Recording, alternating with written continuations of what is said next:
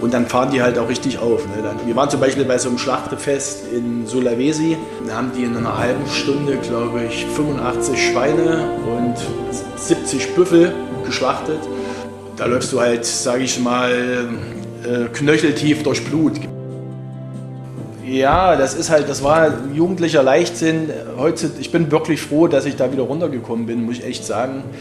Weil, ähm, ja, das war nicht ohne. Das war wirklich nicht ohne. Wir sind da, was weiß ich, mit einem Liter Wasser hoch, der war gefroren dann irgendwann, hast nichts mehr getrunken. Ich habe dann nur noch Eis, Eis gelutscht, sage ich mal, damit ich ein bisschen, ich war komplett dehydriert. Ich bin dann, ich habe dann hoch zu massive Probleme gehabt.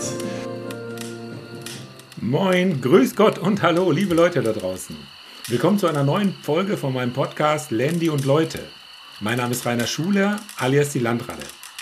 Heute habe ich mir den Larsen Grasny ans Mikrofon geholt. Larsen stammt aus der Region Eisenach und er ist sicherlich einigen von euch durch seine unterschiedlichsten Artikel im Allradler Magazin bekannt. Er wird uns zunächst von seinen durchaus sehr langen Reisen, damals noch auf Schusters Rappen, erzählen und welche Vorteile es dann mit sich bringt, wenn man auf einen Defender umsattelt. Zudem wird er noch einiges zu seinem neuen Projekt zu erzählen haben und von seinen Erfahrungen als Eventmanager. Also, dann macht euch doch jetzt am, am Lagerfeuer bequem und hört den Campfire Talk to Go. Viel Spaß dabei.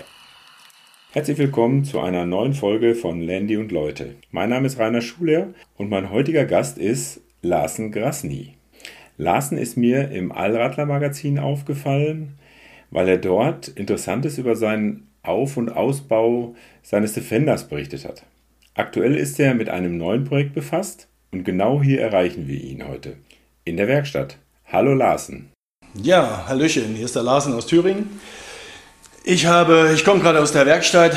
Ich baue gerade mein Expeditionsmobil, glaube ich, das dritte jetzt aus und bin jetzt zu unserem Termin ein bisschen gehetzt, aber das sollte uns ja nicht stören. Und ich sehe noch ein bisschen aus, ein bisschen verschmierte Hände. Das hattest du auch gesagt, wenn wir das Interview machen, dann bleibst du gleich in deiner Werkstatt, da hast du deine Ruhe. Fand ich schon mal richtig klasse, sehr sympathisch. Ich hatte schon angerissen, dass du äh, schon Artikel im Allradler veröffentlicht hattest. In dem speziellen Fall, jetzt im aktuellen Allradler, äh, ist es genau dieses Thema, was du gerade machst. Da können wir vielleicht am Schluss nochmal kurz drauf kommen. Ähm, da wir aber hier Landy und Leute heißen, wäre es für mich erstmal interessant. Du hast einen Land Rover dir mal angeschafft, ihn ausgebaut, umgebaut, das sogar mehrfach. Fangen wir da mal mit an. Wie bist du auf einen Defender, auf einen Land Rover gekommen? Ja, da muss ich ein kleines bisschen ausholen. Und zwar, ich bin ein Kind des Ostens. Ich bin ja in Gera aufgewachsen. In Zwickau bin ich geboren und da glücklicherweise mit 16 die Wende kam, in meinem Fall, und ich sowieso relativ auch zu DDR-Zeiten schon extrem freiheitsliebend war und ich mich eingesperrt gefühlt habe, auch zu DDR-Zeiten, wo es mir nicht schlecht ging, muss ich sagen, war natürlich der Drang zum Reisen immer da bei mir. Gell? Ich war 18 und nach dem Zivildienst bin ich dann gleich in die weite Welt hinaus. Ich wollte, ich bin nach Australien geflogen und habe meinen Eltern gesagt, wenn es mir gefällt, ihr habt alle Vollmachten, verkauft alles. Da war ich acht oder neun Monate in Australien. Ja, es hat mir halt nicht gefallen. Gell? Es war mir zu europäisch. Ich bin halt klassisch mit Rucksack gereist, habe mich da auch so ein bisschen vorbereitet mit meinem großen Idol, meinem Vater und Rüdiger Neberg war damals mein ganz, ganz großer mein ganz, ganz großes Vorbild, ja, und ich habe da auch sehr, sehr, rudiment, sehr, sehr rudimentär gereist. Gell? Also ich hatte da ein begrenztes Budget, trotzdem immer noch gut, aber ich wollte halt sehr äh, einfach reisen und leben. Ne? Und ich bin zum Beispiel auch wegen 50 Cent ähm, australischen Dollar bin ich dann drei Kilometer gelaufen, weil die Unterkunft, das Hostel halt günstiger war. Gell? Würde mir heutzutage nicht mehr einfallen, aber damals war es halt einfach so ein Ding, wenn du jung bist, du willst Geld sparen, du willst was erleben. Ja, und so bin ich eigentlich zum Reisen gekommen. und, aber warum Australien? War das am weitesten weg oder hast du da eine besondere Vorstellung gehabt? Mm, ja, das, genau das ist es. Ne? Wenn man 18 ist oder 19, dann will man so weit wie möglich von zu Hause weg. Und mich hat das immer gereizt, da mein Onkel, wir hatten viele Westverwandte gehabt, da mein Onkel immer so von Wüsten geschwärmt hat und von Gran Canaria damals zum Beispiel, also zu Ostzeiten haben wir immer Dias geschaut. Und da habe ich gesagt, komm ja, jetzt muss ich mal richtig weit weg, weil ich auch surfen lernen wollte und so weiter und so fort. Und ich wollte halt einfach weg. Ich wollte, ich wollte meine Eltern nicht mehr sehen, ich wollte meine Verwandten nicht mehr sehen, Freunde, ich wollte einfach weg. Und damals war es wirklich noch so, ja, da gab es kein Internet, ne? da gab es keine keine E-Mails, das gab es alles damals noch nicht. Also ich bin klassisch mit auf Empfehlung und mit Reiseführern gereist. Und so hat sich das alles so ein bisschen entwickelt bei mir, dass ich sage, okay, Mensch, das ist verrückt. Ne? Also, das war ein ganz anderes Reisen als heute. Gell? Wie gesagt, das war noch sehr, sehr abenteuerlich, muss man sagen. Ne? Also ich habe Faxe nach Hause geschrieben, Briefe, Postkarten nach Hause geschrieben, also alles das, wo die Kids heutzutage sagen, hey, was ist das denn? Gell? Und heutzutage kann man die Postkarten auch im Internet bestellen. Und so hat sich das Backpacking bei mir entwickelt. Gell? Und das habe ich relativ lange getrieben, sieben, acht Jahre bin ich um die Welt gereist. Also Australien hat dir nicht gefallen, hast du gerade schon erwähnt. Was war dann so der Schwenk und wohin? ich sag mal so, ich war in Australien und alle, alle Freunde, die ich da kennengelernt habe und Bekannte, die haben alle von Indonesien geschwärmt. Ne? Und ich, ach, was willst du in Indonesien? Gell? Indonesien, ach Quatsch. Ja, gut, habe ich es mal angehört, ich habe nochmal gehört, Indonesien, ganz toll, kann man gut surfen, ist günstig, die Leute sind cool, das Essen ist gut. Ich habe das irgendwie nicht vorwahrgenommen. Ne? Ich bin dann, wie gesagt, in Australien geblieben, bin nicht da hochgeflogen, warum auch immer, bin ziemlich lange in Tasmanien gewesen, habe da einige Bushwalks gemacht. Also da war ich, glaube ich, allein zwei Monate oder drei Monate. Das hat mir gut gefallen. Allerdings alles sehr europäisch. Gell? Also wie gesagt, das Essen war europäisch, die Leute waren europäisch, das war nichts Exotisches. Und deswegen so nach neun oder zehn Monaten bin ich dann zurück und habe mich da irgendwie ein bisschen neu orientiert und habe dann mit einem Freund, den ich in Australien äh, kennengelernt habe und auch noch in Deutschland Kontakt habe, bin ich nach, nach Indonesien gereist. Und ähm, unter anderem habe ich mich in Indonesien so ein bisschen verliebt. Gell? Die Leute, das war damals noch sehr, sehr ursprünglich, kaum Touristen. Und mal abgesehen von Bali, was natürlich immer das Sprungbrett ist. Bali, man fliegt ja immer nach Bali und dann geht man raus in die anderen Regionen. Ja, ich habe es lieben und hassen gelernt, muss ich ehrlich gesagt sagen, weil Indonesien auch sehr, sehr ursprünglich und rau ist. Ne, ich rede jetzt nicht von den Leuten, die sehr, sehr, sehr fröhlich und glücklich sind, aber die Sitten, Gebräuche, die ganzen Toten und Schlachtfeste, die da, äh, sage ich mal, gang und gäbe sind, das ist schon für einen Europäer eine Herausforderung. Was, was heißt Schlachtfeste? Na, man muss sich vorstellen, äh, die einheimische Bevölkerung dort, die sind ja Grundvegetarier. Ne? Bei denen gibt es einmal im Jahr oder zweimal im Jahr, keine Ahnung, Fleisch. Und davon reden wir aber von Hühnchen. Wenn große Feste anstehen, da werden, da werden alle Dörfer eingeladen. Das ist ungefähr so alle vier, fünf Jahre machen die richtig große Feste. Und dann fahren die halt auch richtig auf. Ne? Dann, wir waren zum Beispiel bei so einem Schlachtefäng, äh, Schlachtefest in Sulawesi, sind wir eingeladen worden von Einheimischen. Da haben, da haben die in einer halben Stunde, glaube ich, 85 Schweine und 70 Büffel geschlachtet.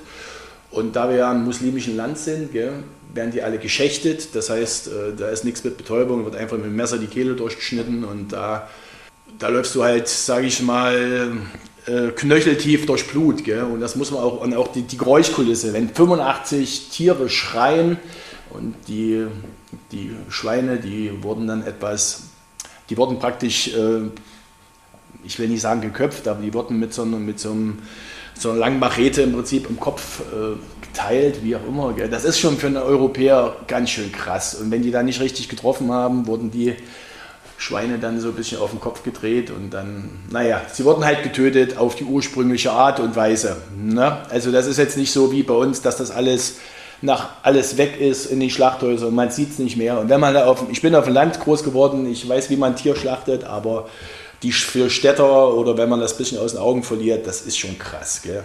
Immer da und das ist, das, naja, Tiere ist dann halt auch, die leben gut, die haben dann eine super Zeit, aber wenn der Tag X kommt, haben die es definitiv nicht gut. Gell? Das, ist, das ist schon heftig, also muss man wirklich sagen. Ne?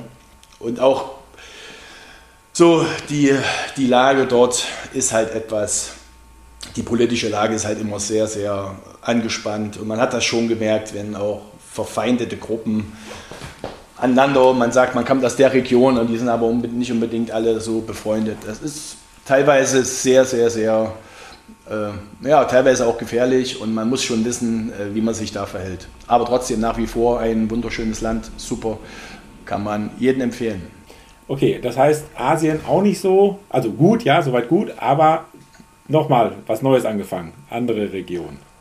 Ja, ich war lange Zeit in, äh, in Südamerika, da haben wir ähm, einige Länder bereist, von Venezuela bis runter Argentinien habe ich eigentlich alles gesehen und bereist. Das verrückteste Land für mich war Paraguay mit Abstand, weil in Paraguay sind ja im Prinzip die ganzen alten Alt-Nazis, sage ich mal, abgehauen, ja. Und da kommt man halt in, äh, in Asunción, in der Hauptstadt, kommt man halt an und wird dann gleich in, in, in ein Gebiet gefahren, was wir gar nicht wollten. Gell? Und dann kommt man halt an und dann ist ein Schlagbaum und dann denkt man, man ist in Bayern. Ja? Da sind Straßenzüge mit bayerischen Bauten, da gibt es ein, ein Hofbräuhaus, da gibt es bayerisches Bier, da kannst du Weißwürste essen und da kommen halt Südamerikaner an und sprechen Deutsch. Gell? fließend Deutsch und denkst du, boah, krass, gell? das war jetzt wirklich ein richtiger Kulturschock. Ich will jetzt nicht davon reden, dass, äh, dass die anderen Länder wie Ecuador und Bolivien, das waren alles, alles, alles Exoten. Gell? Aber das ist mir echt, das ist mir hängen geblieben. Das war der absolute Wahnsinn. Ne? Aber insgesamt trotzdem Südamerika auch ein Traum. Das war auch schon viele Jahre her. Wir haben da auch ein paar Berge bestiegen, paar, meinen ersten 5000er, den ich da qualvoll erklommen habe, erklommen hab, sage ich mal. Das war auch sehr, sehr. Wie hieß der? Welcher war das? Ah, das war der. Oh, jetzt habe ich mich aber. Ich in welchem Land? Es, achso, das war in Ecuador. In Ecuador.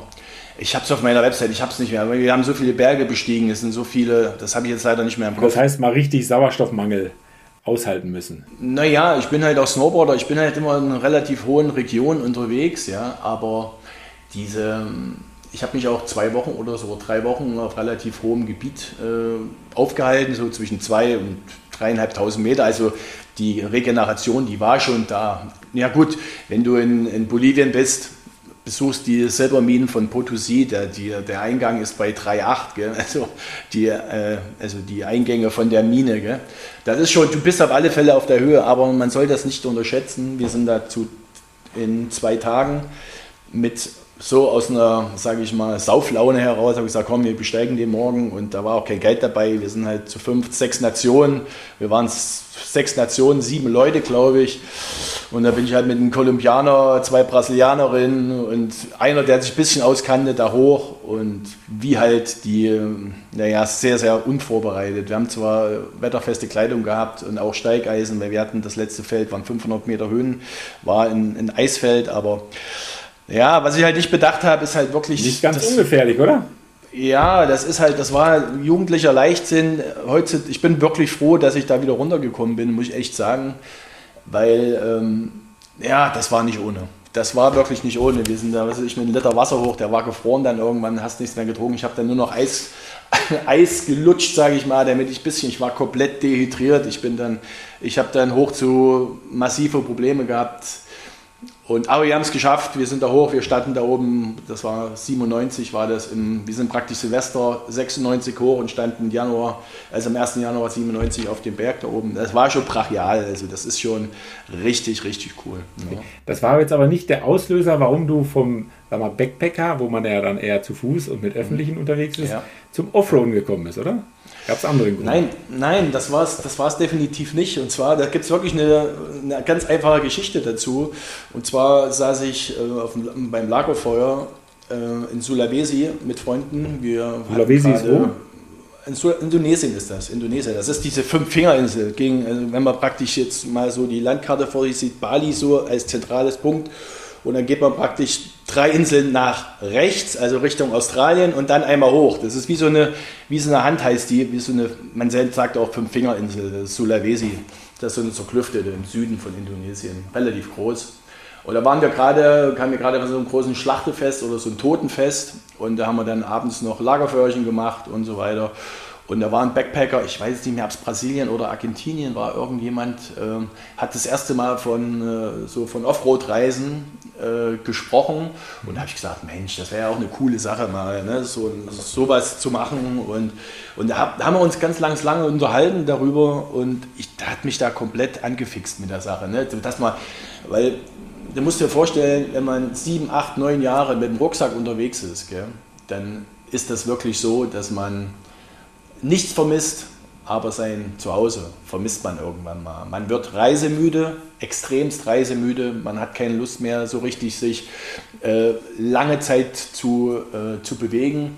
Man muss ja unterscheiden zwischen Reisen und, äh, und Urlaub. Ja? Also Reisen geht bei mir ab drei Monate los, Urlaub sind halt alles so die kurzen Geschichten. Richtig, genau. genau. Und irgendwann hat man die Nase voll und man wünscht sich wirklich, man träumt davon, dass man einfach in sein Bad geht, und ein frisches Handtuch rauszieht, eine Zahnpasta hat und nicht dieses permanente Gepacke im Rucksack. Und das hat mich so begeistert, dass man sagt, okay, man hat ein Gefährt, man ist trotzdem mobil, man ist unterwegs und hat halt wirklich mal ein paar saubere Klamotten dabei oder hat auch mal ein kaltes Bier. Weil auf meinen ganzen Reisen, ich habe immer warmes Bier getrunken. Immer warmes Bier. Furchtbar, gell? Das ist natürlich ein absoluter Grund, sich ein Land Rover zu kaufen.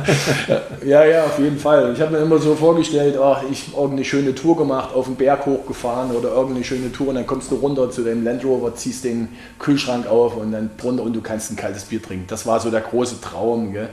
Und wie hast du dir den erfüllt? Wie bist du da? Wie bist du überhaupt auf, auf, auf den Defender gekommen? Es gibt ja jede Menge andere Offroad-Fahrzeuge. Ich bin, ich bin zurückgeflogen dann nach dem Trip so und ähm, habe dann mein, ich, ich, ich habe mir auch meinen Wunsch vorher erfüllt, weil ich Colt Sievers Fan war. Ich habe mir einen Pickup gekauft, einen relativ großen, so einen Dodge Ram, so einen, äh, so einen 1500er hatte ich gehabt weil ich, ähm, ja, den hatte ich da einfach mal, das war mal so ein Wunsch, den habe ich zwei Jahre gefahren und habe gesagt, okay, jetzt verkaufe ich die Karre.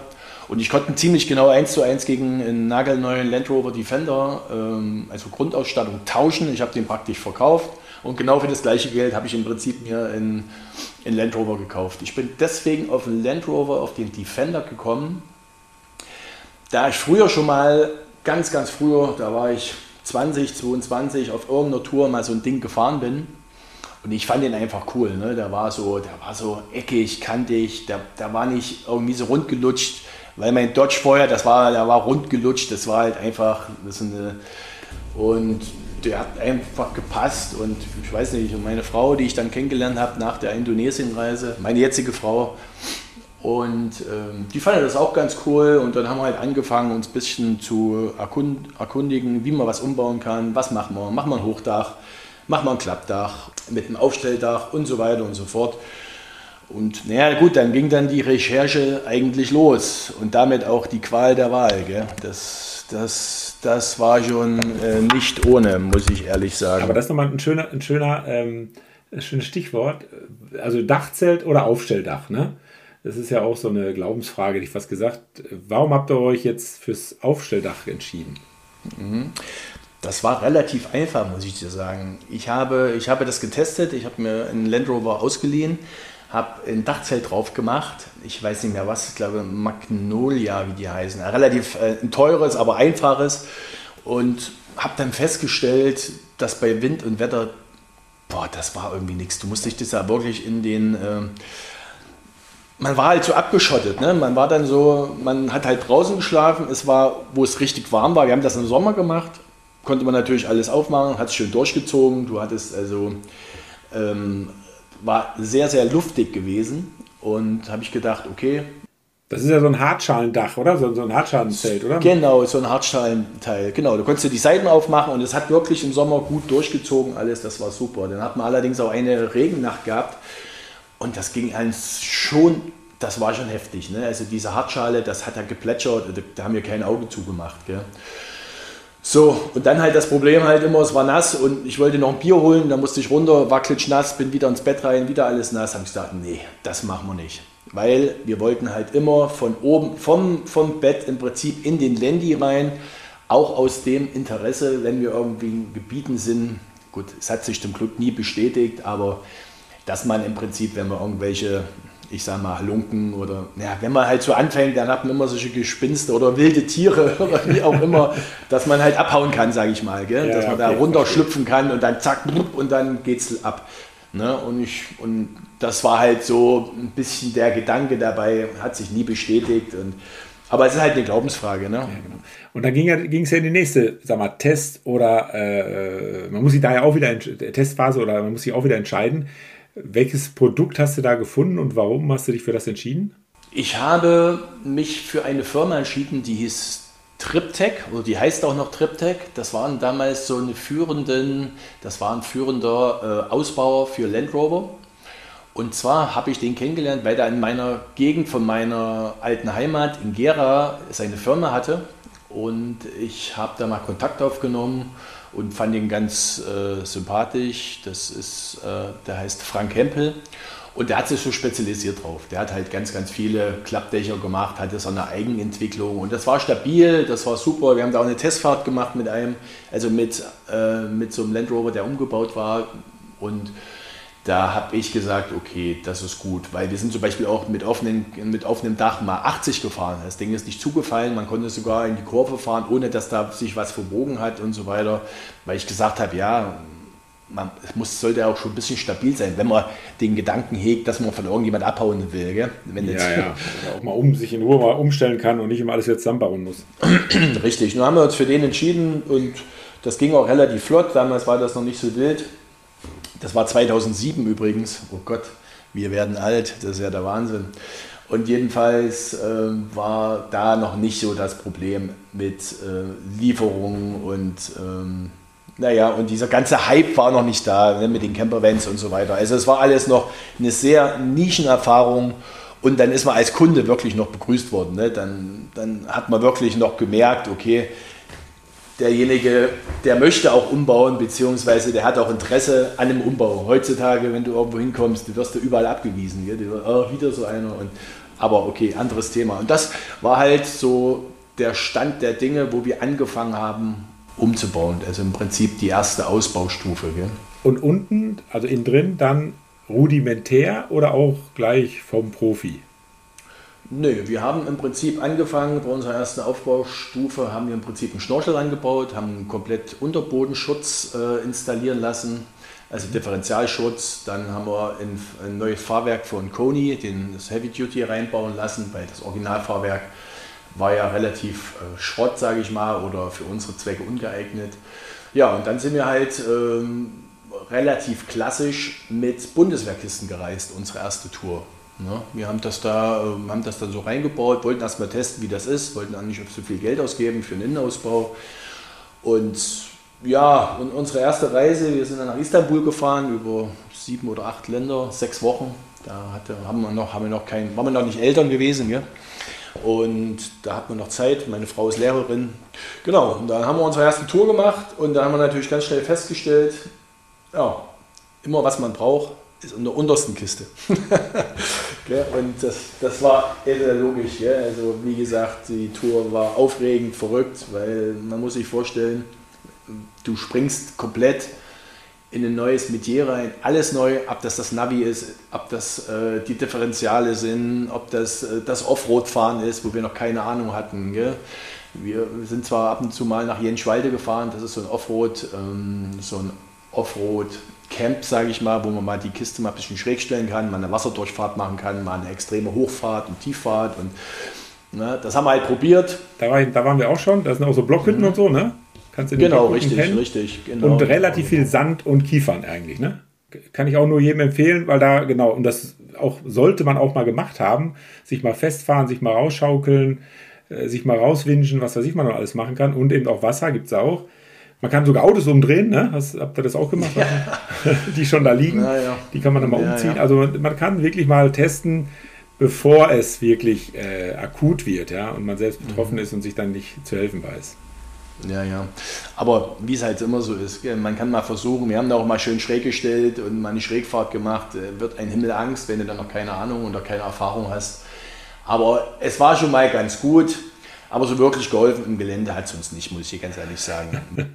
Aber man geht entspannter rein und traut sich noch mehr zu und sitzt halt noch schneller fest.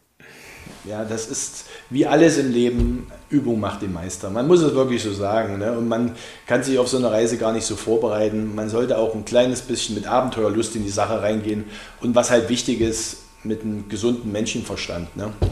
Das ist es halt. Und was ich halt getan habe, ich habe mich ein bisschen äh, belesen übers Offroad-Fahren. Gerade so Thema Untersetzung und äh, Kupplung. Ne? Also jeder Offroader steht ja mit seiner Kupplung auf Kriegsfuß. Gell? Ich weiß nicht, ob du das schon mal gemacht hast. Gell? Und zwar, wir haben es halt wirklich übertrieben. Ne? Wir haben dann äh, Offroad relativ harte Touren hatten, zum Beispiel nach Teff hoch. Äh, früher durften wir da noch hochfahren. In, Was ist Teff? Teff ist ein Hoch Hochgebirge in Albanien. Damals noch befahrbar, jetzt ist es komplett Naturschutzgebiet, da kommst du nicht mehr hoch. Okay. Und da bist du halt, äh, sage ich mal, vier Tage unterwegs, Schritttempo, Gell? Dann hörst du abends auch die Wölfe heulen. Das, und haben so bei Einheimischen übernachtet. Das ist irre. Gell? Also das ist wirklich also unglaublich. Das Europa. Ne?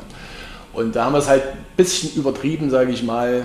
Aber wir wollten es halt mal testen. Wir haben eine Woche habe ich nicht einmal die Kupplung getreten.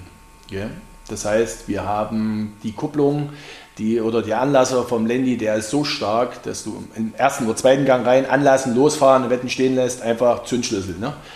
Und so sind wir da halt sieben Tage gefahren, weil so lernst du eigentlich das Offroad fahren. Gell? Dass du praktisch im zweiten Gang. Ehrlich? Ja, natürlich. Du musst das mal testen. Landy reinsetzen, ersten Gang.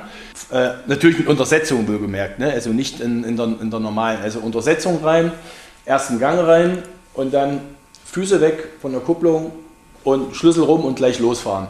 So kannst du zum Beispiel auch Treppen hochfahren. Gell? Also du stellst dich an die Treppe ran, also so eine Treppe, wenn du hochfährst. Und dann kannst du im Prinzip mit, nur mit dem Zündschlüssel fährst du dann ganz starke oder äh, scharfe Passagen. Wir haben, wie gesagt, sieben Tage lang nicht einmal die Kupplung getreten. Also, also schon, also, und ja, ja, und das sind so Sachen, die, die sollte man auch drauf haben. Aber das ist ja der Anlasser irgendwann im Arsch, oder? naja, na gut, wir haben es ja nicht immer angemacht, sondern du musst dir vorstellen, du fährst ja dann im zweiten Gang, du machst den zweiten Gang rein, weil du weißt, so ein hartes Gelände ist es nicht, in der Untersetzung wohlgemerkt. Ne? Im Normalen macht es ja keinen Sinn, da sprengt er vor. So, machst du den zweiten Gang rein, drehst den Zündschlüssel, fährst langsam los. Ne? Und der zweite Gang, der ist ja relativ, relativ stark, das heißt, du fährst locker 10, 12 km/h und wenn du hartes Gelände hast, sind 10 km/h verdammt schnell. Ja, klar. Klar. Ne? Mhm. Und von der Seite her hast du dich immer nur im ersten oder zweiten Gang bewegt, da hoch.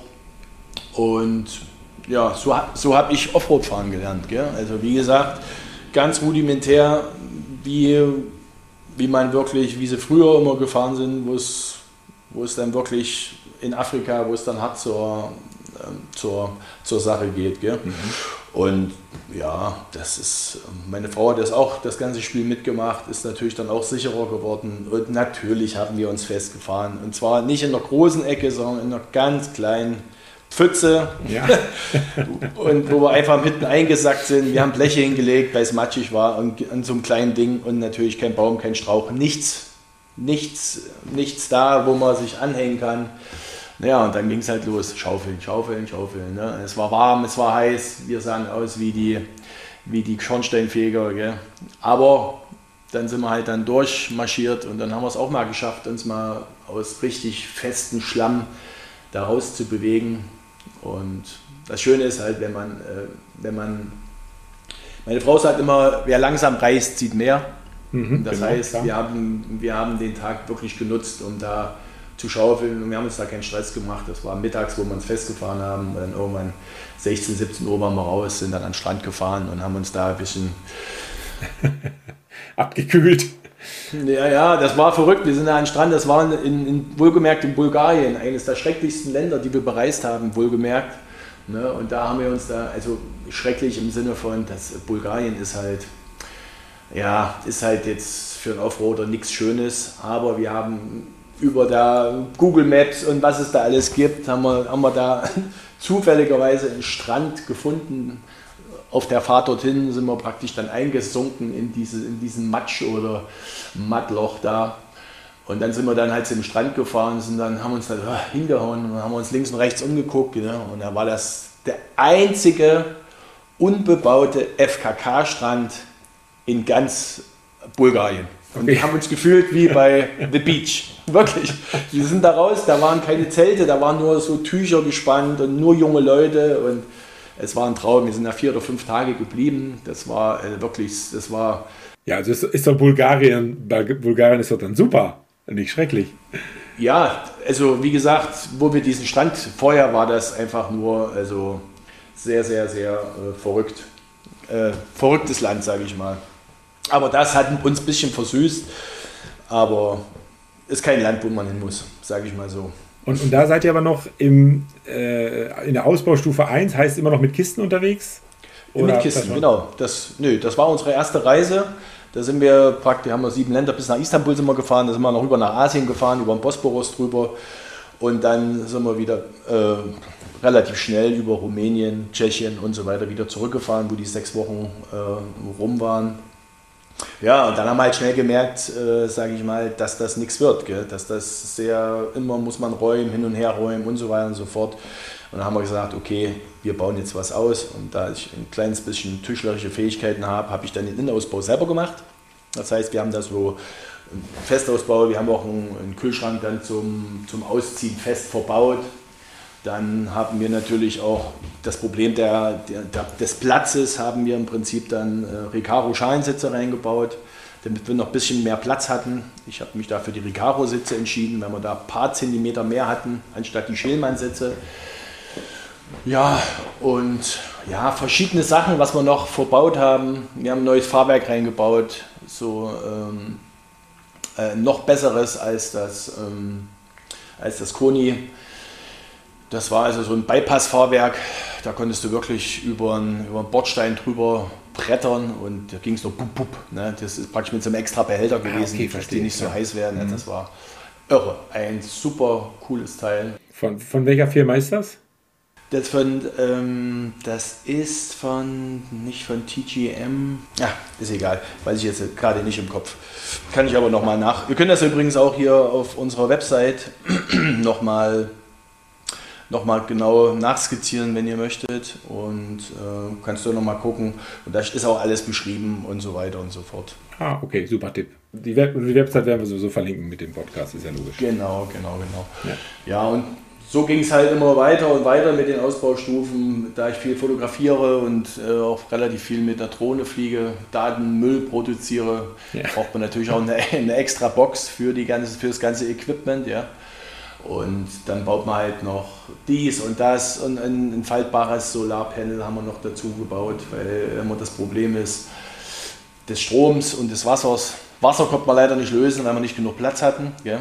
Wasser ist halt immer das größte Problem gewesen, weil man erschreckt eigentlich immer auf solchen Reisen, auch wenn man zu zweit nur ist, wie viel was man, Wasser man eigentlich braucht, um die normale Hygiene bzw. das normale Essen und Trinken abzudecken. Ja. Du, aber, aber Solarpanel, diese faltbaren, die man dann draußen äh, hinstellen kann, äh, ist das was? Also bist du damit zufrieden? Was hat es für Vorteile? Wo hast du aber auch gemerkt, oh, ist eigentlich nicht so gut? Ja, also ich muss sagen, wir waren sehr zufrieden. Wir hatten das ein faltbares Solarpanel von SolarSwiss. Wir haben uns dafür entschieden, weil das vom Wirkungsgrad relativ gut war. Es hat natürlich einen riesen Vorteil, das heißt, du kannst ähm, das Panel halt da hinstellen, wo auch äh, Sonne ist, beziehungsweise du kannst äh, den Landy in, unter die Palme stellen, im Schatten und kannst trotzdem das Panel, sage ich mal, voll in die Sonne stellen, damit du noch ähm, was reinlädst. Hier, es ist ein Zusatz, ja, also dass du davon autark leben kannst und deine Batterien speisen kannst, um äh, die, Batter um die ähm, um den Kühlschrank komplett autark zu laden, das wird nicht funktionieren. Da ist er einfach, das ist einfach zu gering. Aber so als Unterstützung, dass du, wenn du stehst, die Ladung erhältst, ist das vollkommen ausreichend gewesen, unserer Meinung nach. Ne? Aber das, also das steht aber, das hängt aber auch daran, dass wir, sage ich mal, niemals länger als vier oder fünf Tage irgendwo standen und viel gefahren sind und das meiste hat bei uns die Lichtmaschine gemacht, ne? die Batterien wieder aufgeladen und so weiter und so fort. Also von der Sache her, fest verbaute Panels sind natürlich dann vom Standort halt besser, weil du musst sie nicht immer rauspacken. Aber bei so einem kleinen Reisegefährt ist das, denke ich mal, von Vorteil. Habt es aber, äh, womit seid ihr da unterwegs? Also wo seid ihr dann hingefahren mit dieser Ausbaustufe? Gab es, welche Länder seid ihr damit bereist? Ja, mit dieser Ausbaustufe sind wir dann, haben wir dann kleinere Touren gemacht. Was heißt kleinere Touren? Wir waren viel in Spanien, waren in Portugal und haben da ein bisschen die äh, Südeuropa unsicher gemacht. Viel Italien, viel Frankreich, so viele Bergtouren gefahren und so weiter. Und dann kam unsere kleine Tochter, ich will nicht sagen dazwischen, sondern kam uns sehr gelegen. Und dann haben wir auch gemerkt, okay, jetzt haben wir ein kleines Kind was machen wir jetzt? So. Und dann haben wir uns die Entscheidung getroffen, kein größeres Auto zu kaufen, sondern unser Gefährt auszubauen, nochmals umzubauen, dass man ein bisschen mehr Platz hat, wenn das geht. Gell? Und wir haben dann unsere, wir haben einen Offroad-Trailer gekauft dann. Das war so der nächste Step bei uns. Wir haben uns da für einen Offroad-Trailer äh, von ProCamp entschieden. Die sind sitzen in Tschechien die waren ganz gut, sag ich mal, sehr zufrieden. Damit haben wir sechs Wochen Sardinien bereist, was übrigens eine sehr, sehr schöne Insel ist und man nicht unterschätzen sollte. Also wir haben da richtig Hardcore Offroad-Touren gemacht. Richtig mit dem Trailer wohlgemerkt. Ne? Den haben wir wirklich übers Gebüsch überall durchgejagt. Das war unglaublich. Haben auch ein paar kritische Momente gehabt, wo uns fast abgeschmiert wäre, aber wir konnten ihn gerade noch so retten, weil Offroad rückwärts fahren, das ist das ist eine Herausforderung, die, sage ich mal, nicht jedem gegeben ist. Gell? Und das ist schon, oh, wenn man dann mal so vier, fünf Kilometer Offroad rückwärts fahren muss, weil man nicht wenden kann, danach kann man rückwärts fahren mit Anhänger. Das ja. kannst du dann. Oder man hat es im also, Rücken. Das ist, ja, okay, na gut, ja. Ja, aber das ist schon, ja, es ist eine Erfahrung gewesen, diesen Offroad-Hänger, den haben wir dann in der Sierra Nevada ein Jahr später zerstört. Der ist uns komplett in alle Teile zerflogen. Wie ist das denn passiert? Hat, ja, das war, das war eine Nummer zu hart. Sierra Nevada ist Spanien, ne? Sierra Nevada ist Spanien, ja. Wir waren wieder in Portugal unterwegs und haben dann harte Offroad-Touren gefahren. Und äh, sind dann meine Frau und mein Kind sind dann zurückgeflogen von Portugal und ich bin halt zurückgefahren und ich habe dann immer klassischerweise immer ein paar Freunde eingeladen, die sind dann mal eine Woche mitgefahren und da war halt ein Freund mit dabei und mit dem wollten wir es halt krachen lassen. Gell? Und ich habe halt das Ding hinterhergezogen und das hat er einfach nicht mitgemacht. Der ist dann im Prinzip gerissen. Und man muss sich vorstellen, wie im Comic. Ne? Sind die Seitenteile auseinandergefallen und diese, dieser Deckel, der da oben rum, wie so eine Zunge, lag er dann auf der, auf der Straße. Gell? Nein, ehrlich? Straße oder im, im Gelände? Im Gelände, hm? also auf der Schotterpiste. Und dann haben wir, glücklicherweise haben wir dann ähm, mit Hilfe von Spanngurten konnte man den so zusammenzorren und beim Bauern unterstellen, dass wir unsere Tour weiterfahren konnten. Aber dann habe ich den vom ADAC abholen lassen und habe den nach Deutschland bzw. nach äh, Tschechien. Zum Hersteller? Zum Hersteller und habe gesagt, hier, das Ding ist nicht. naja gut, ich habe für, die, hab für die Testfarben gemacht, gell, weil ich über die auch ein bisschen geschrieben habe, beziehungsweise ein äh, paar Testfahrten äh, machen sollte für sie, weil die gerade neu auf den Markt gekommen sind. Ja, dann haben sie mir dann halt gesagt, okay, okay, alles klar, Materialschaden, wie auch immer. Da müssen wir noch das eine oder andere Dreieck zusätzlich reinschweißen.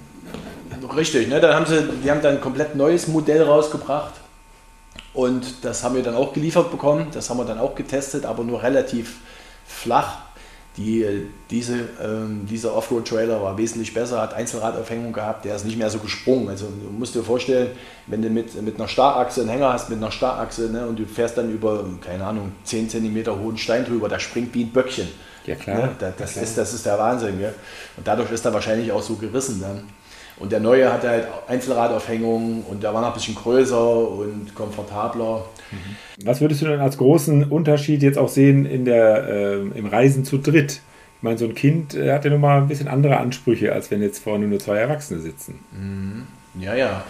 Also unsere Reise in Sardinien zum Beispiel, äh, also die erste Reise mit unserer Tochter Lotta, mhm. war, sage ich mal, äh, anders als alle anderen Touren. Ja? Weil ähm, so ein kleines Kind, das war, Lotta war damals acht Monate alt, ähm, hat natürlich ganz andere, sage ich mal, Ansprüche als wir. Ja? Sie war damals acht Monate alt und ähm, das heißt, Windeln, Gläschen, Essen, Stillen. Also das war eine Tour, die wir alle zwei Stunden unterbrochen haben. Ne? Das war halt immer mhm. irgendwas. Man, äh, es, es war wunder, wunderschön, die Zeit aber halt auch äh, mit Kind, ja, das war, das war außergewöhnlich. Also man, wir, hatten, wir hatten noch mehr Zeit, wir haben uns noch mehr Zeit genommen, wir haben keine größeren Touren gemacht, wir haben, wir haben kleine Touren gemacht und äh, wir haben uns dann komplett auf... Äh, also Tagestouren meinst du jetzt, so, so, so diese Abschnitte? Genau, die, die Tagestouren, richtig. Wir haben dann irgendwann mal gesagt, wir wollten zwar Sardinien extrem gut bereisen, haben das auch gemacht, aber wir haben dann die Touren einfach komplett umgebaut, weil wir gemerkt haben, das wird nicht funktionieren so. Gell? Und da ist der Spruch übrigens entstanden, wo meine Frau gesagt hat, denk dran, Larsen, wer langsam reist, sieht mehr. Und so war es dann auch. Gell? Wir haben noch mehr Leute kennengelernt. Und Sardinien, wir sind ja im September und November, September, Oktober, November sind wir gereist, die zwei Monate. Okay. Und dann war das natürlich noch das war leer gekehrt. Ja? Wir konnten direkt am Strand übernachten. Gell? Und die Carabinieris haben uns nicht weggeschickt. Die haben auch gesagt, in der Hochsaison wird man euch komplett wegjagen hier. In der mhm. Nachsaison, da waren alle entspannt. Gut, es gibt natürlich auch immer Nachteile. Das heißt, es waren keine Restaurants auf. Die haben erst um 8, um 9 aufgemacht auf Sardinien. Da waren wir natürlich schon längst im Bett mit einem 8 Monate alten Kind. Gell? Und also wir haben zweimal Pizza gegessen auf Sardinien und das wirklich im Einkaufsmarkt. Sonst war keine Chance. Ne? Aber wir haben selber gekocht und so weiter und so fort. Das ist ja auch Sinn und Zweck der Sache. Und das war eine ganz andere Qualität des Reisens, sage ich okay. mal. Und dein Defender, den du ja den Dicken nennst, der ist noch mit Downshift beklebt, be, be, betitelt, ja, also fast ganzseitig. Was hatte das damit auf sich? Ja, wir haben viele, viele Reisende benennen ja ihr Fahrzeug irgendeinen Namen, entweder Erna oder Bertha oder Männlein oder Weiblein. Oder, oder wie meiner eben die Landratte. ja, genau, richtig. Da hat halt jeder so eine Ambition dazu. Ich weiß nicht, mir, mir gefällt das irgendwie nicht, wenn man äh, Gegenständen Namen gibt. Ich weiß nicht, das hat sich ein bisschen, fand ich nicht. Und dann hat meine Frau gesagt, lass uns da einfach ein Projekt draus machen.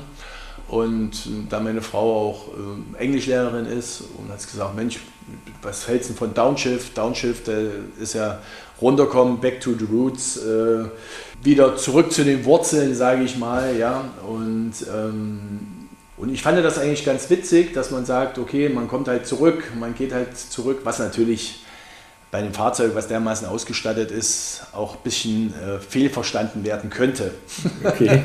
okay. Ich meine, man fährt da ja schon einen gewissen Wert mit rum und das hat relativ wenig mit Downshift mit zu tun. Weil mit Minimalismus äh, nicht wirklich in Einklang zu bringen. Genau, richtig. Also wie gesagt, das beißt sich ein bisschen, aber ich fand das, ich fand das, ähm, das Thema, was dahinter steht, ziemlich spannend und dass man sagt, okay, man versucht halt wirklich in dem Urlaub runterzufahren, für sich zu sein, mit seiner Familie zu reisen oder halt mit Freunden zu reisen, dass man wirklich sagt, man kommt zur Ruhe, das, das Handy ist aus, man hat nicht unbedingt den Laptop immer oder checkt nicht jeden Tag seine Mails, dass man da wirklich sagt, okay, man nutzt die Zeit, wie man es heute so schön sagt, die Quality Time, ne? mit der Familie, mit Freunden und so weiter, dass man das wirklich aktiv betreibt und auch das Handy oder die Devices wirklich aktiv ausschaltet. Nicht, ne?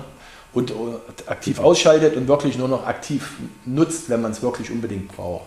Ja. Und nicht alle fünf Minuten äh, draufschaut, um eine sinnlose Nachricht zu lesen. Ich meine, wir kennen das alles. Ja, ja, ist ja logisch. Lieber sich mit dem Kind beschäftigen oder, wie ich auch immer sage, einfach mal die Beine baumeln lassen, ja, also à la Pippi Langstrumpf, die einfach sagt, einfach ein paar Löcher in die Luft starren. Äh, dafür will man ja auch frei sein, Freiheit, äh, Zeit haben, das gehört ja alles da mit hinein. Also nichtsdestotrotz, Downshift finde ich auch ein, klasse Begriff. Und ähm, eins muss einem ja auch klar sein, äh, das Thema Nachhaltigkeit und also jetzt Offroad wird ja immer so ein bisschen mit, mit Umweltzerstörung und sonst was äh, in, in Verbindung gebracht. Das ist aber meiner Meinung nach nicht, nicht richtig, weil das ist schon auch letztlich eine nachhaltige Sache. Ne? Ähm, wir wissen alle, die, wie viele Defender, ich glaube an die 75 Prozent aller Defender fahren noch, werden also ja. über die Generation weitergereicht sozusagen. Mhm. Also ähm, das muss man ja auch mal betrachten. Und dann, wenn man sich da gemütlich und häuslich eingerichtet hat und das dann auch minimalisiert gegenüber äh, einem, äh, einer Villa ja, oder sonst was Großes, äh, macht das meiner Meinung nach absolut Sinn. Lassen, ich würde gerne noch, äh, so noch zum Ende hin auch ein bisschen auf dich eingehen. Ähm, du sagtest vorhin, ich bin ein Kind des Ostens. Ähm, kannst du uns da noch mal ein bisschen äh, abholen, du hast ja gesagt, wo du aufgewachsen bist, aber was hast du dann wirklich damit mit 16 auch beruflich, karrieremäßig, was hast du dir vorgenommen, was hast du dir erträumt, was du mal werden willst und was ist daraus geworden? Das ist wirklich eine sehr, sehr gute Frage, muss ich wirklich sagen, weil ich war mein ganzes Leben lang ein Suchender. Man kann es wirklich so bezeichnen, weil ich bin so ein kleines bisschen äh, ein Opfer meines eigenen Lebens geworden. Das heißt, ich mit 16 habe ich gerade meine, meine Realschulabschluss gehabt. Ich durfte, DDR-Zeit durfte ich leider nicht studieren, weil da hatten wir zu viele äh, Westverwandte und so weiter. Also habe ich ganz normal 10. Klasse POS-Abschluss gemacht und da mein Vater Kraftwerksleiter war in Gera, ist das natürlich so gewesen. Mein Sohn wird irgendwann auch mal Kraftwerksleiter, ne? okay. macht den Bildungsweg auf dem zweiten Weg, musst jetzt nicht studieren, du gehst jetzt erstmal zur Armee und dann, wenn du bei drei Jahren bei der Armee bist, kriegst du auch einen Studienplatz und so weiter und so fort. Da habe ich gesagt, Papa, ich nehme nie eine Waffe in die Hand. Und haben sie alle gelacht, hahaha, okay, kein Problem. Dann kam die Wende, da war 16, ich habe einen äh, Ausbildungsvertrag in der Tasche gehabt zum, äh, ich sage mal, Rohrdesigner. Aber ich war ähm, im Prinzip äh, Anlagenmechaniker, habe ich gelernt äh, für Kraftwerke, also ganz klassische Schweißerausbildung und äh, wie die Kraftwerke halt funktionieren und so weiter und so fort. Mhm. War ziemlich interessant, hat mir auch relativ Spaß gemacht. Allerdings kam dann die Wende und da war für mich natürlich, sind alle Dämme gebrochen. Ich habe natürlich die drei, die drei Jahre durchgezogen und äh, habe danach doch ein bisschen Zivildienst drangehangen. Das hat mir auch viel Spaß gemacht. Naja, und jedenfalls habe ich mir dann überlegt, was machst du jetzt mit deinem Leben? Und ja, dann habe ich gesagt, okay, und dann ging halt die Reiserei los. Gell? Und dann kommst du halt dann relativ schwer wieder aus der ganzen Nummer raus. Gell? Ich, wie gesagt, bin gereist, gemacht, habe getan, wo könnte ich leben, welches Land könnte mir gefallen. Und ich bin aber komischerweise immer wieder zurückgekommen. Ne? Und ich habe mich äh, immer wieder zu Hause wohl gefühlt. Ja, aber, aber man braucht ja auch Geld. Ich meine, hast du zwischendurch dann äh, gearbeitet oder auch sogar in den Ländern, wo du warst, gearbeitet? Also ich habe in den Ländern nie gearbeitet. Also ich habe ausgeholfen in Hostels für Kost und Logis und ich habe ein paar Guides begleitet mit in Südamerika. In Indonesien habe ich gar nicht gearbeitet, weil da, hättest du 20 Cent die Stunde verdient. Also da hat man mehr Geld mit gehabt. Ja, ich sage mal so, ich habe zwischendurch immer gut gearbeitet, ich habe viel gespart gehabt. Ich musste nicht unbedingt arbeiten. Also ich konnte, ich konnte die paar Jahre so als Privatier leben, sage ich mal. Damals war das halt noch anders. Ja? Da hast du da hast du ein paar tausend Euro oder D-Mark auf dem Konto gehabt, da konntest du halt noch reisen damit. Ne? Das war ja nicht so, dass das jetzt so alles so teuer ist, wie es heutzutage ist, sondern bei mir, ich konnte mit 1000 D-Mark einen Monat lang reisen, inklusive Flug, Transport, alles drum und dran. Ja? Also das war schon übersichtlich und da, da konnte ich schon, sage ich mal, relativ äh, befreit oder ohne große Probleme reisen die Jahre. Ja, und wie es halt immer so ist, irgendwann war, man, war ich mal in Deutschland, da war mal eine Party gewesen und da hat ein Freund von mir gesagt, Mensch, warum, warum machst du nicht irgendwas mit Reisen und so weiter und so fort, bist doch viel unterwegs. Und da habe ich mir überlegt, ja, hast eigentlich recht. Und da gab es damals so ein Buch, das nennt sich äh, Touristeninformations äh, in Deutschland, TIT hieß da, TID. Und dann zwischen Bier und, und Whisky habe ich einfach so eine, haben wir den, den durchlaufen lassen. Also diese, diesen, das ist praktisch ein Verzeichnis von allen Ausbildungsstätten in Deutschland. Ne? Und dann habe ich den Finger rein, bumm, und dann stand da Eisenach, Sprach und Bildung, Ausbildung zum Reise, Reiseverkehrskaufmann, Reiseleiter. Und, ich, und dann hab, musste ich meine Wette einlösen und musste mich dort bewerben. Naja, und die haben mich halt genommen.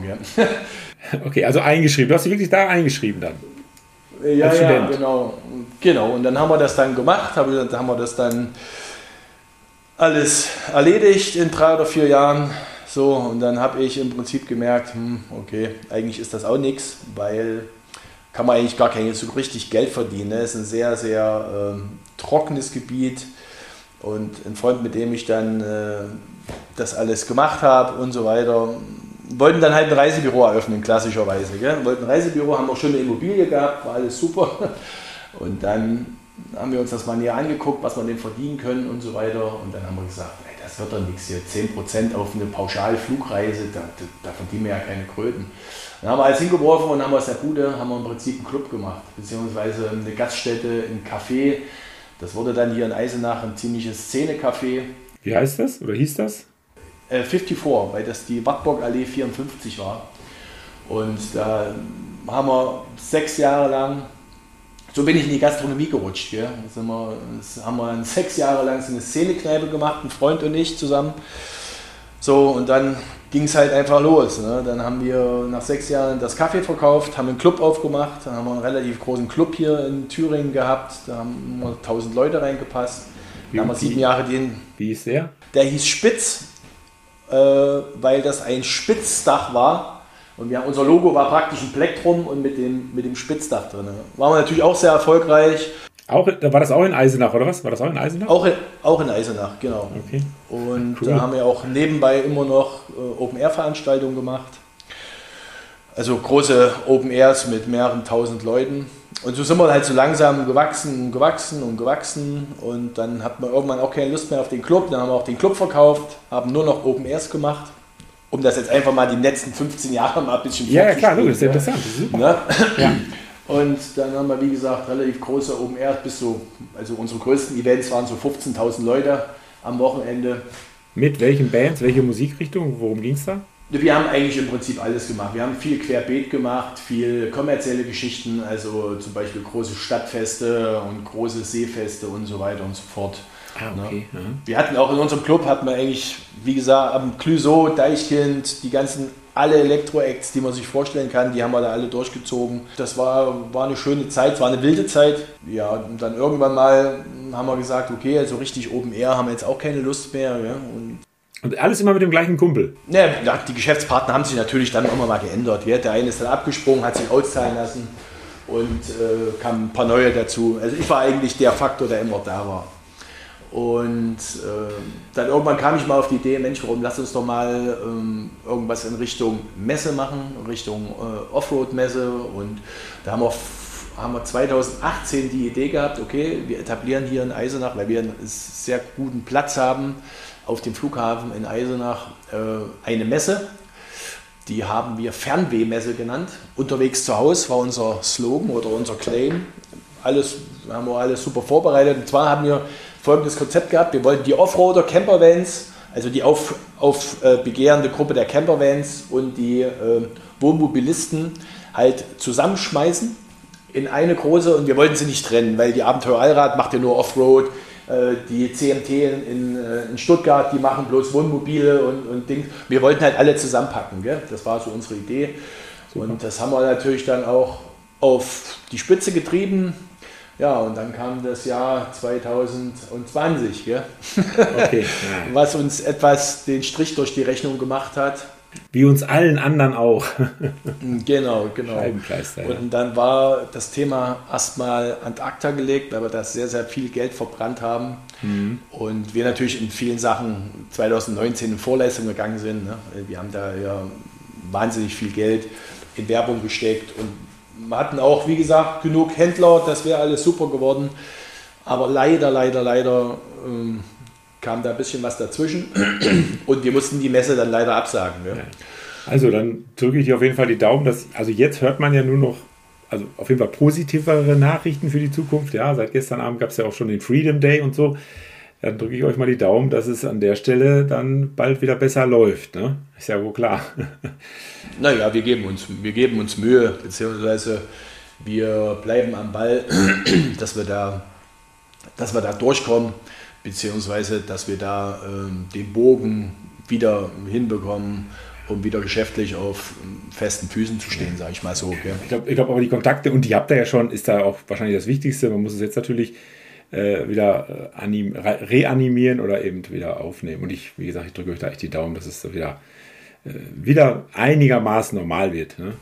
Genau, die Leute sind hungrig. Ja, also doch eine interessante äh, Vita letztlich dann auch, also auch jetzt gerade in diesen äh, beruflicher Hinsicht.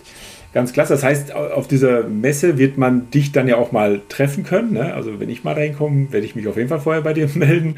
Äh, Fernweh.de ist dann auch der, äh, die Homepage dazu, ne? Richtig, genau. Fernweh.de.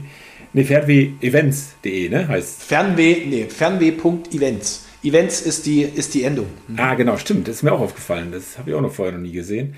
Aber äh, klasse, genau. Also auch das wird natürlich unten nachher verlinkt. Ja, was ich am Anfang auch so ein bisschen angekündigt habe, einmal der Allradler, das war genau vor zwei Jahren, als du im Allradler warst, sogar auch mit dem Titelbild.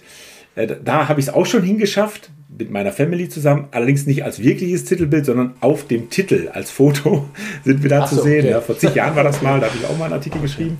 Ich, ich finde die Zeitung einfach auch genial. Ist ja auch so eine schöne Mischung aus äh, Technik und eben auch Erlebnisberichten.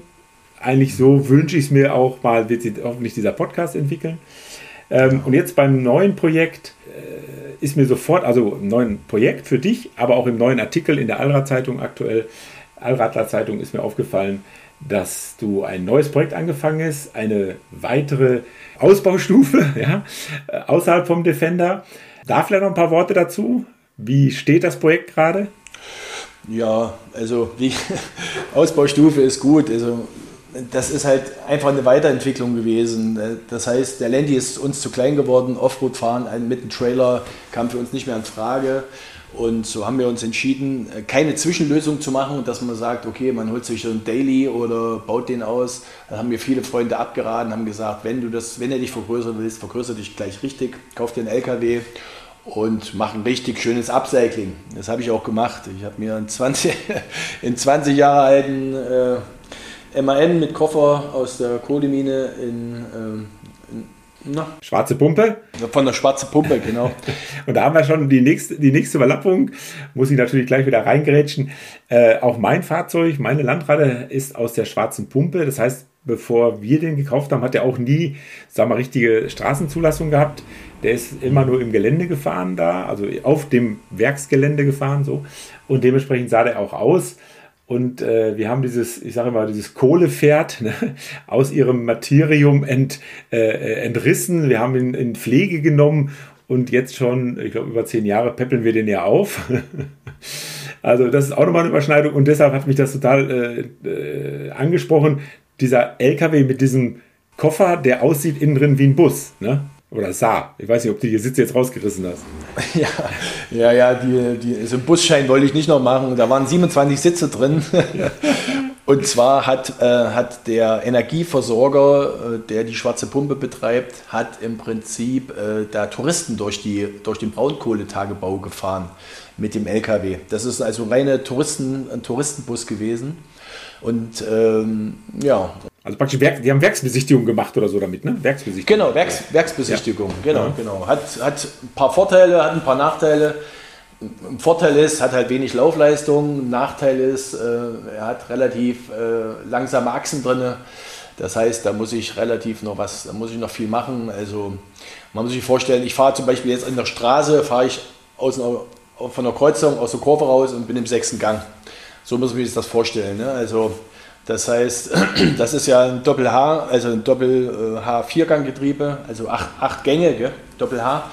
Und das ist schon ein ganz schönes Gerühre. Gell? Also das, da muss man sich dran gewöhnen. Der hat unheimlich Kraft, gell? weil er halt, man muss sich vorstellen, den haben sie ja gekauft, um nur in der schwarzen Pumpe sich zu bewegen. Das heißt, der hat niemals die Untersetzung oder irgendwie mal ein Differential reingemacht, obwohl er alles hat. Deswegen, das ist ein bisschen der Nachteil, aber die Vorteile überwiegen halt und ja, wir geben oder ich gebe alles, ich bin jetzt seit anderthalb Jahren intensivst dran und man kann schon sagen, das ist ein Projekt, was ich nicht nochmal machen würde. Definitiv nicht. Das ist zu hardcore. Okay. Und mit Sicherheit Stoff für einen weiteren Podcast, richtig?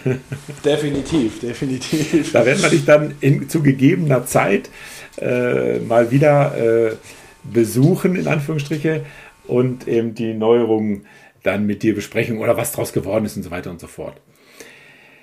Gut, also Larsen, wir sind am Ende der Zeit, muss man äh, erstmal sagen, ja, noch lange nicht am Ende deiner Geschichte zum Glück, ja. Ähm, es war für mich sehr spannend. Ich hoffe auch für euch da draußen, äh, die Zuhörer. Äh, mir hat sehr gut gefallen. Ich hoffe dir auch. Wir sind, also ich jetzt dann letztlich, sind noch in den Kinderschuhen. Auch hier denke ich mal, hat es einigermaßen gut hingehauen. Äh, das Interview, äh, dein Leben ist mir jetzt noch klarer vor Augen geführt worden, ähm, wo du deine äh, Stärken hast, wo du deine Erlebnisse eingesammelt hast und so weiter. Finde ich total klasse, weil das soll auch für die Zukunft hier immer Thema sein, die Menschen hinterm Landy. Ne? Deshalb heißen wir ja Landy und Leute. Larsen, ich würde dann sagen, machen wir Schluss für heute. Ja? Ich sage dir allzeit gute Fahrt. Ja? Viel Spaß mit deinem neuen Projekt mit der Family natürlich, ganz wichtig. Gruß an Ulla, unbekannterweise, ja. Und dass äh, Lotta dann äh, eben jetzt auch Platz findet in dem großen LKW und vielleicht kommt ja noch was Kleines dazu. Ne? ja, schauen wir mal. Ein Quad. Lassen. Vielen, vielen Dank. Ich wünsche dir alles Gute. Gerne, gerne. Und gerne. so long. Ciao. So, liebe Leute, das war's dann mal wieder für heute und ich hoffe, ich habe nicht zu viel versprochen. Die entsprechenden Links und Informationen packe ich in die Show Notes. Und ich bedanke mich bei euch fürs Zuhören, wünsche euch allzeit eine Handbreit Luft unterm Differential und eben die Zuversicht, dass es hinterm Horizont immer weitergeht. Ich freue mich, wenn ihr beim nächsten Mal wieder mit dabei seid und sage so long.